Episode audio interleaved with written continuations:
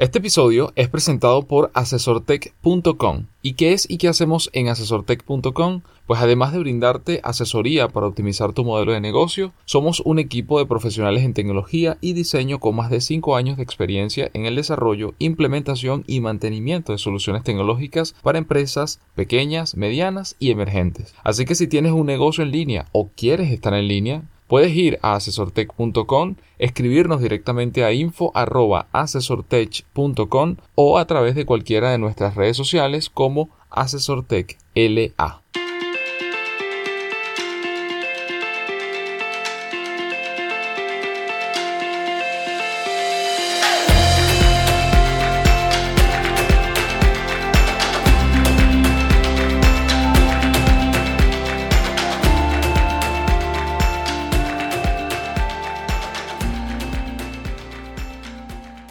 Bienvenidos al episodio número 53 del podcast Noticias Asesor Tech, donde comentamos lo que ocurre en el mundo de la tecnología, la innovación, los negocios digitales, las nuevas formas de trabajo y en especial el impacto que pueden tener en América Latina.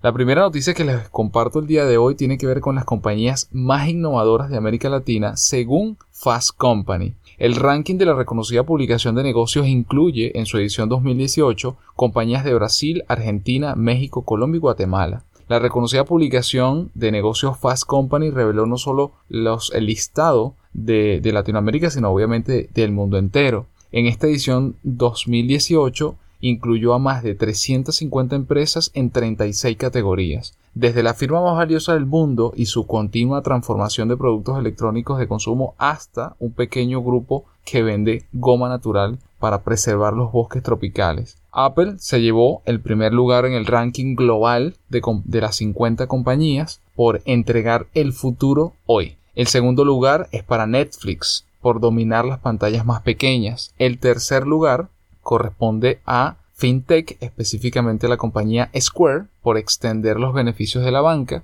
y así se desplegaron un grupo. Si nos concentramos en nuestra región, específicamente Latinoamérica, las 10 compañías más innovadoras para Fast Company son las siguientes.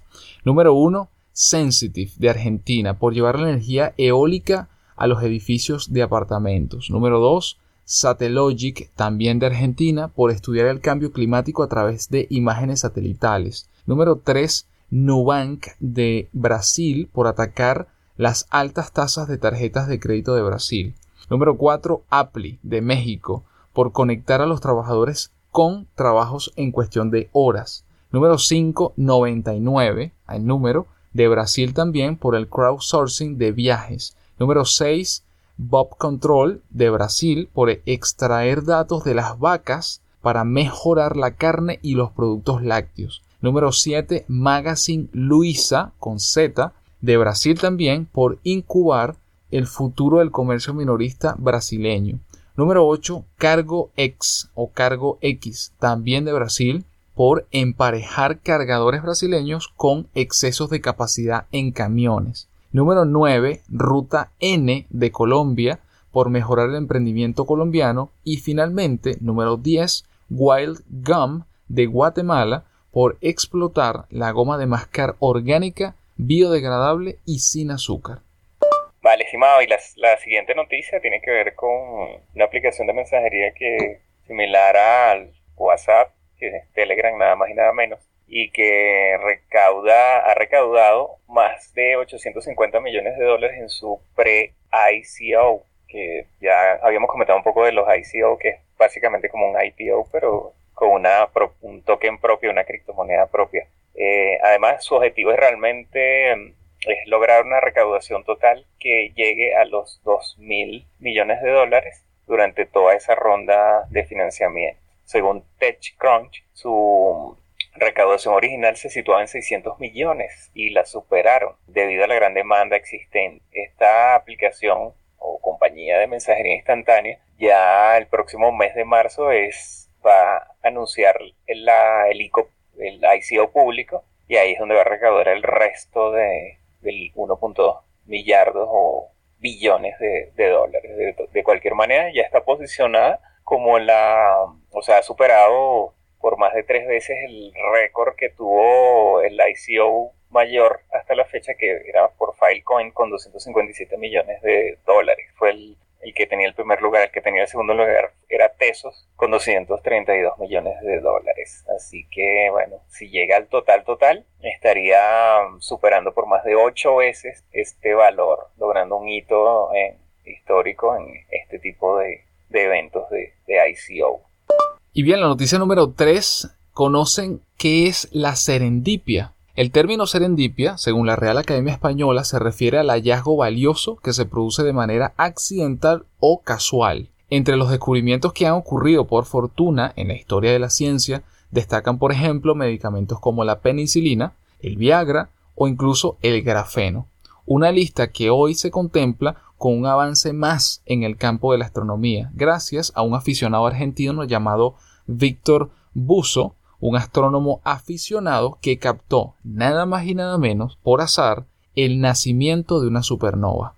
Su esposa e hija comparten su pasión por la astronomía, en la que invirtió todos sus ahorros para construir un observatorio en, en lo alto de su casa. Allí se sitúa, de hecho, el mayor telescopio de Rosario y Santa Fe en Argentina, el más grande que otros instrumentos incluso públicos que este cerrajero de profesión fue construyendo a través del tiempo.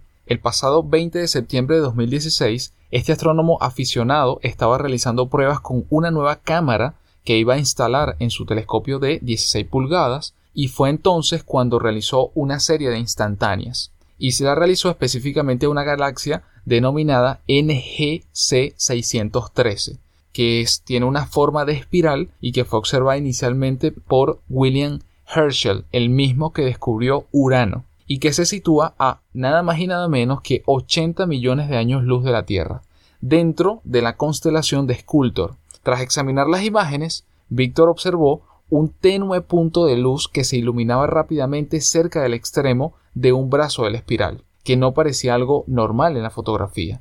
Sorprendido con esto, se comunicó inmediatamente con Melinda Bernstein del Instituto de Astrofísica de La Plata, en Argentina, que pronto se dio cuenta de la rareza del hallazgo el rosarino había captado el nacimiento de una supernova, es decir, la explosión de una estrella. El fenómeno es tan poco frecuente que no se había logrado inmortalizar nunca. De hecho, según Bernstein, las probabilidades son de una en 100 millones. Los datos de Buso son excepcionales, comentó Alex Filipenko, el astrónomo de la Universidad de California en Berkeley.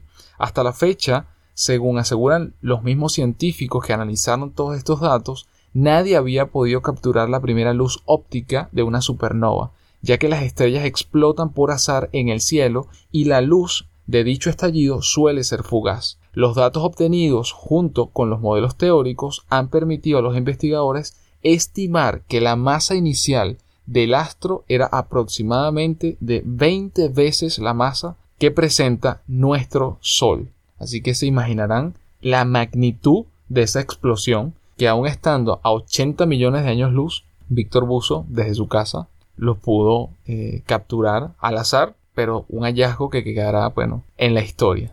Bueno, estimado, y lo siguiente es un evento al que queremos invitar a, los, a nuestros oyentes de, de noticias, que es Hogar del Futuro. Este evento esta convocatoria tiene como objetivo buscar implementar soluciones tecnológicas para el hogar que mejoren la calidad de vida de las personas en Latinoamérica para esto tienen como partner de negocio, eh, están promoviendo esto. Telefónica, a través de Open Future, está la empresa maciza, eh, Engie y Banco Estado. Además, eh, bueno, se está buscando tanto startups como scale-ups, como empresas de cualquier nivel y de cualquier estadio de, de, desarrollo para que participen en este evento que estará abierto hasta el 19 de marzo esto empezó el 2 de enero y bueno, que se generen para todas las empresas de Latinoamérica que quieran participar, que tengan ideas para el hogar y comunidad, que sea sustentable, conectado, que sea asequible.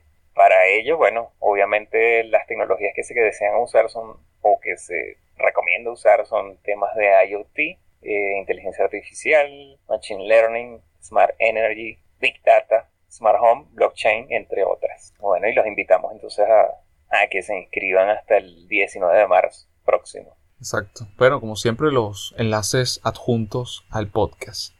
Y la noticia número 5, les traigo las 10 plataformas de crowdfunding más activas de Latinoamérica. Quizás no en México o en España, pero buena parte de América Latina sabe perfectamente lo que significa hacer una vaca. Es decir, una colecta entre un grupo para financiar alguna iniciativa. Y eso es precisamente a lo que se dedica la industria del crowdfunding, aún incipiente en nuestros países pero que va en crecimiento.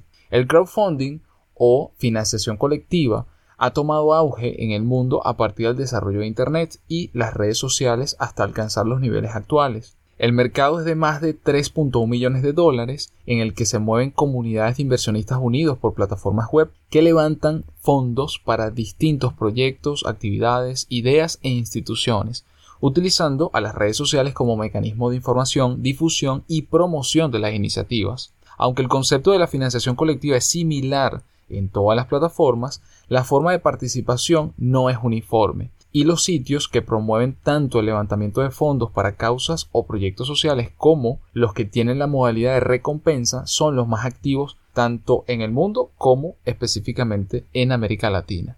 Así que bueno, en general el crowdfunding se divide en dos modalidades para que tengamos claro a qué nos referimos. El primero es crowdfunding no financiero, es decir, basado en donaciones o basado en recompensas. Y está el crowdfunding financiero, que son basados en préstamos o deudas, en acciones o en royalties. Entonces, sea cual sea la modalidad o proyecto, en Iberoamérica operan tanto jugadores globales como nativos. Así que les comparto la lista de los 10 más activos. Número 1, Kickstarter. Número 2, Indiegogo. Número 3, Kiva. Número 4, Goteo. Número 5, Ideame. Número 6, Fondeadora. Número 7, Crowdfunder. Número 8, GoFundMe número 9, Lánzanos y número 10, Rocket Hub. Así que bueno, ya tienen la lista, como siempre yo les dejo los enlaces adjunto al podcast para que puedan profundizar en cada uno de ellos y si les interesa pues participar y, llevar su iniciativa a través del crowdfunding para conseguir ese, eso, precisamente esos fondos que necesitan para poder eh, crecer o incluso lanzarse, pues bueno, lo puedan, lo puedan intentar.